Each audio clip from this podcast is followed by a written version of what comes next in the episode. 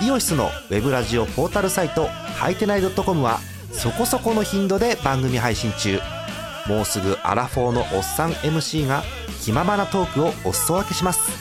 ポッドキャストでも配信中。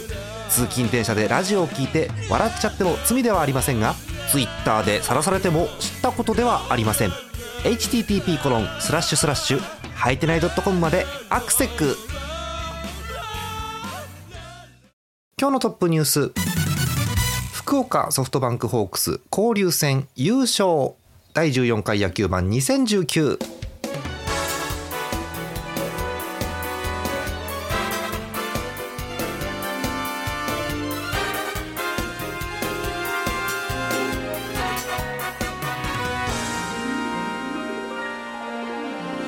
6月23日日曜日の夜でございます。皆さんこんばんはジャーマネです。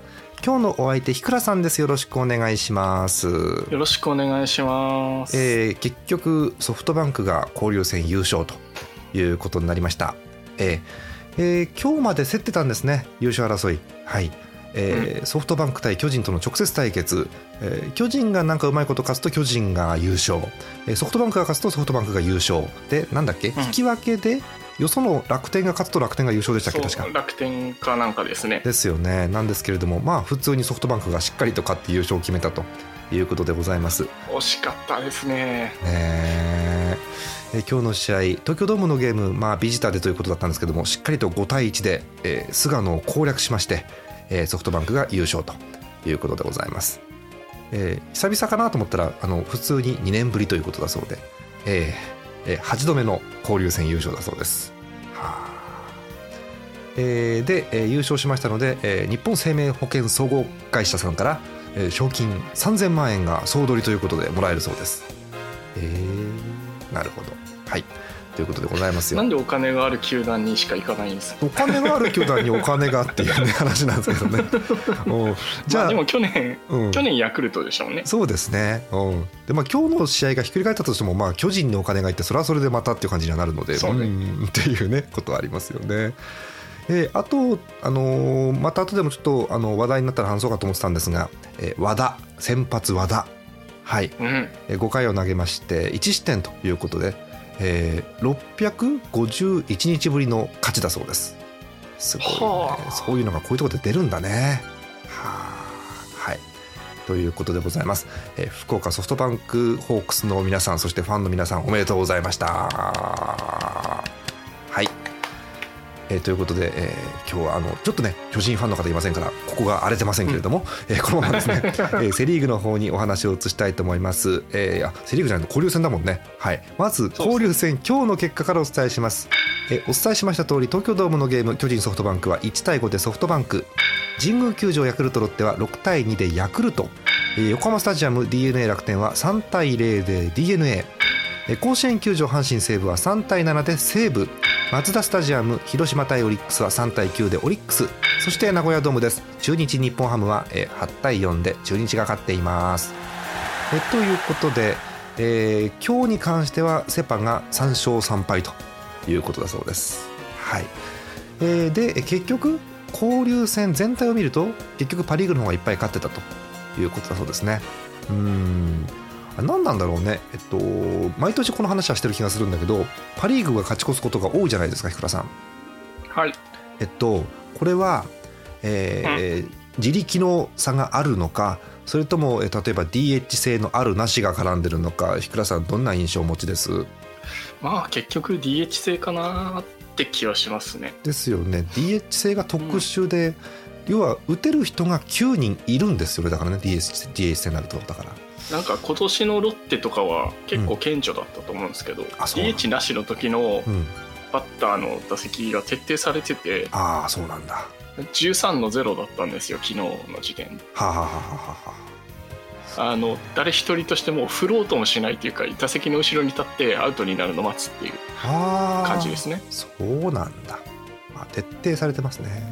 ねそれでロッテの成績が悪いんだったら叩かれてもしょうがないかなって気するんですけど別にロッテ悪くなかったので。そうですね。悪くない人ですよね。うん。うんそうまあそれくらいなんか DH 制と通常の差あるんだよって感じかなみたいなつもりで見てました、うん、なるほどね。えー、まあ優勝したソフトバンクが一応首位今もちろん首位ということで優勝なわけですけれども11勝5敗。はい。2位が結局ですね終わってみたらオリックスこれ2位へえへえはい。オリックスが今日のゲーム勝ちまして、えー、10勝6敗で勝率が2位。そして勝率3位がジャイアンツ。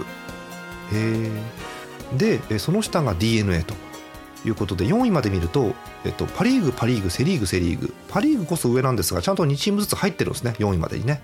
あ、うん、でその後にさっき話題で出てた楽天が5位ということでございます。はいで終わってみたらごめんなさい下の方見るんですけど、えー、セ・リーグのチームちょっとだけ固まっていてえー、下から2番目11位去年の交流戦優勝チームのヤクルト、はい。うん、そして一番下去年のセ・リーグチャンピオンチーム広島ということになっています、えー、広島は交流戦だけで借金が8つ増えたということで、えー、なんでしょうね。何なんでしょうね。あの引くほど強かったんですけどねさっきなさっきのこの前見た時はねうん。流れが急に変わるのが交流戦怖いところだなというとこですよね。はい。えー、で、えー、それを受けまして、えー、今週も皆々様からお便りがいただいて、えー、おりますので読んでいきましょう。セ・リーグファンからですねまず、えー、っとこちらからいきましょう、えー、神奈川県ラジオネームイさん横浜ファンの方です。はい。えっと土曜日のゲーム終わった後にいただいてますね。はい。ハマスタでの横浜楽天戦2試合目。1回の表裏終わって1回の表裏ですよ、えー、楽天対横浜6対7試合時間すでに1時間6分、えー、1回で先発野手全員出塁のギネス記録更新。あそうか。横浜スタジアムですからね。そうか、えー、横浜大抜0回3分の04安打3四球の6失点。かっこ球数28えー、楽天古川0回3分の13アンダー4フォアボール7失点球数32と、えー、ということで、うん、えっとえー、カッコが書いてありますけど私はこの時点でテレビでの観戦疲れてしまい横になりながらの応援にって書いてありますけど。え結局試合は11対9え途中ちょっとリードを広げたけど再度逆転されて負けたということですね。え楽天の松井投手は最後3者連続三振でパ・リーグトップの24セーブさすがですね。ベイスターズは投手リレーが今一つだったのでしょうか。筒香キャプテンの不調が気になります。えさて今日の交流戦最終戦勝利で終わりたいです。絶対勝つぞベイスターズというお便りでございましたけれども、えー、今日のゲーム d n a しっかりと勝ってると。いうことですよね。うん、まあ、さっき言った通り d n a は巨人に食らいつきまして最終的には4位ということですから交流戦すごい良かったですよね。良かったですよ。うん、まだね、あのー、セ・リーグの中の方ではまだ借金があるような感じではあるんですけど、ずいぶん上がってきたなというような印象を受けてますよね。うん、はい。えー、まあ、すごく点数の入る長い試合だったということですね。ありがとうございます。はい。えー、もう一通、ああ、これはね、悲痛なやつ。えー、秋田県ラジオネームぬるぽうしょうさん、ヤクルトファンの方です。えー、今日は忙しいので一言だけ勝ってくれ、うん、以上です。ということです。本当にね。本当にね。ヤクルト苦しい。もともと苦しかったんだけど交流戦もね、まあ、そこそこ勝ったんですが結局勝ち越すことはできずという感じで、うん、ん。また後でお伝えするんですけどもセ・リーグの中では最下位ということになっていて借金が15まで膨れ上がってるということなんですよね。厳しい状況ですよね。はい、えー、ヤクルトも頑張ってほしいという感じでございますはい、不思議なことにね上位陣のチームからお便り来ないんだよねこの番組ね。うん。お待ちしております。はい。えー、今日の巨人なんですがソフトバンクとやりまして5対1ということでございました、えー、巨人はヒットがたったの5本でございます。はあ、えー、岡本のソロホームラン。これの1点だけ、えー、あとはですね若林に1本、キャッチャー住谷に1本えー、大城に1本坂本に1本ということで合計5安打、えー、丸が封じ込められたというところでしょうか。はい。そんな感じのジャイアンツでございました。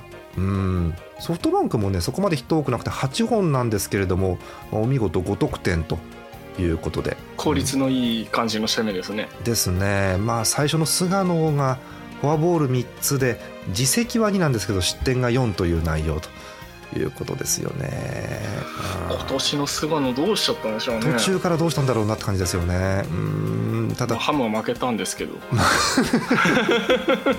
辛い。ねえー、巨人ファンは菅野の復活が待たれるところということなんですけれどもなんかあまりに調子悪いとねなんかどっか悪いのかなとか思ったりもするんですけどね。うん、なのかなと思ってるんですけど。ねえー、はいそんなところでしょうかね。うんはいえ、ということです、え、さっぱりとしてるんですがセ・リーグ以上でございます。イオシスのウェブラジオポータルサイトハイテナイドットコムはそこそこの頻度で番組配信中。もうすぐアラフォーのおっさん MC が気ままなトークをお裾分けします。ポッドキャストでも配信中。通勤電車でラジオを聞いて笑っちゃっても罪ではありませんが Twitter で晒されても知ったことではありません。Http コロンスラッシュスラッシュはいてない .com までアクセック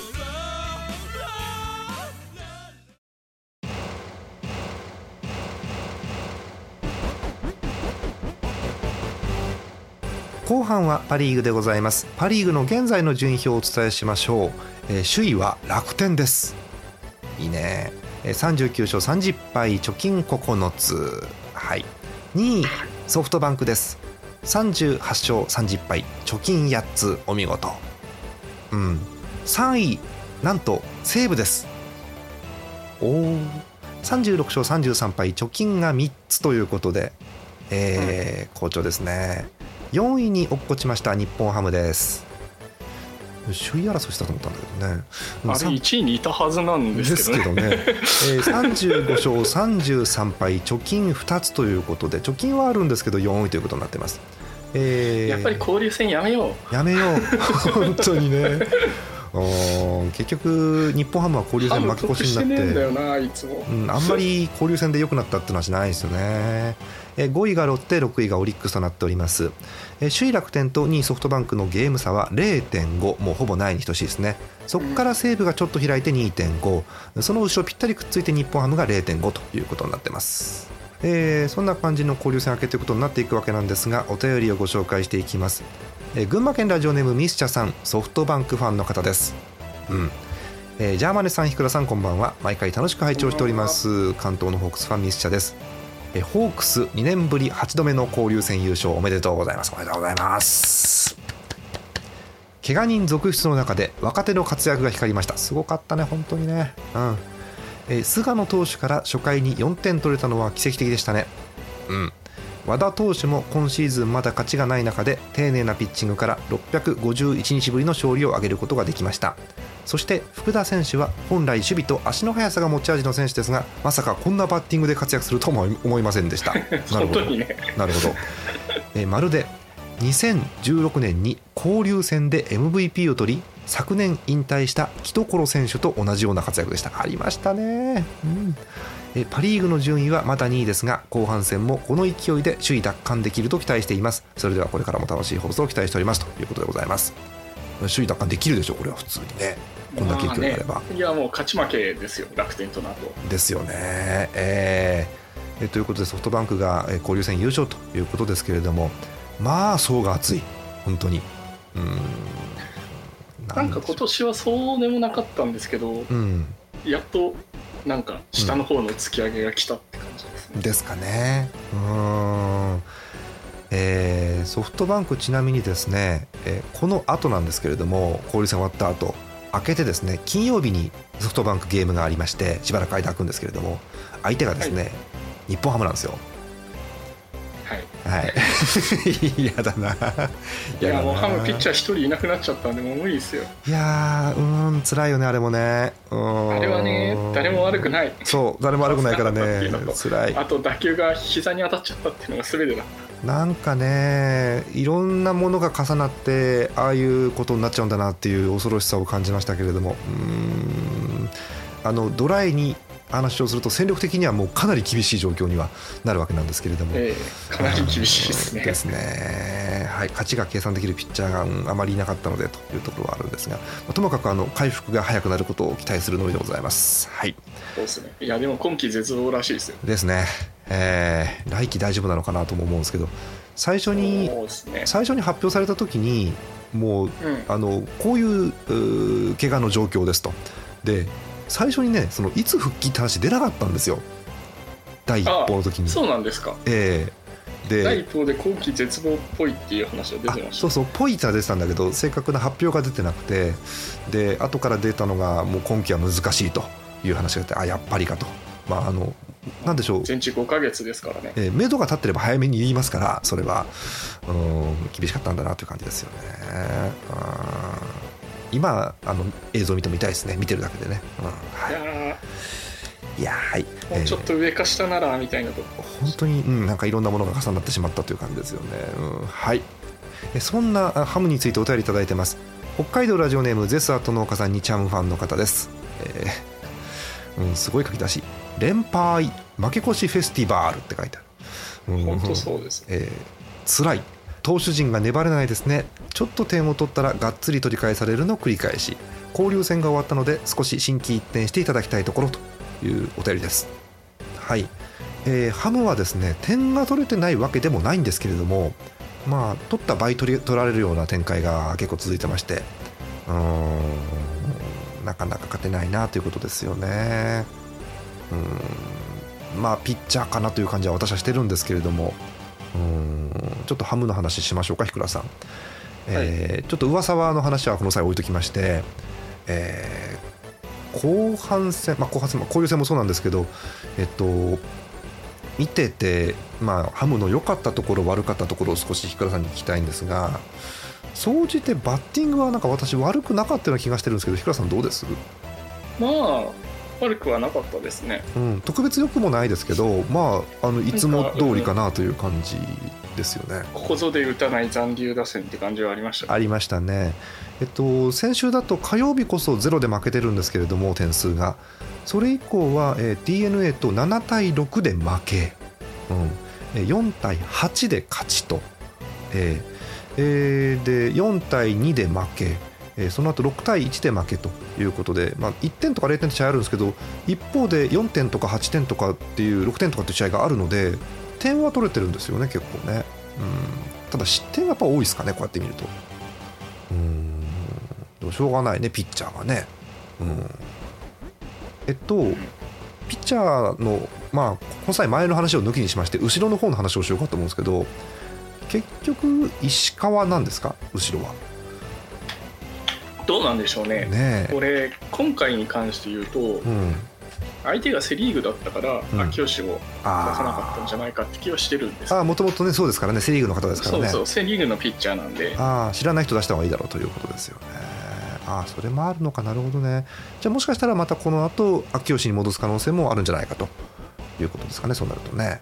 うん。そうですね。ねえーえー、今日のゲームなんですけれども日本ハム中日4対8で中日ということでございました。日本ハム7安打の4点、えー、好材料は中田初回にホームランが出たというところでしょうか。はい、えー、吉田康生が、えー、初回から捕まりまして。はい。結局今日の吉田康生の内容3イニング投げました。自責点5ということで。うん。こう最初の試練かなという感じはするんですけれどもね。うん。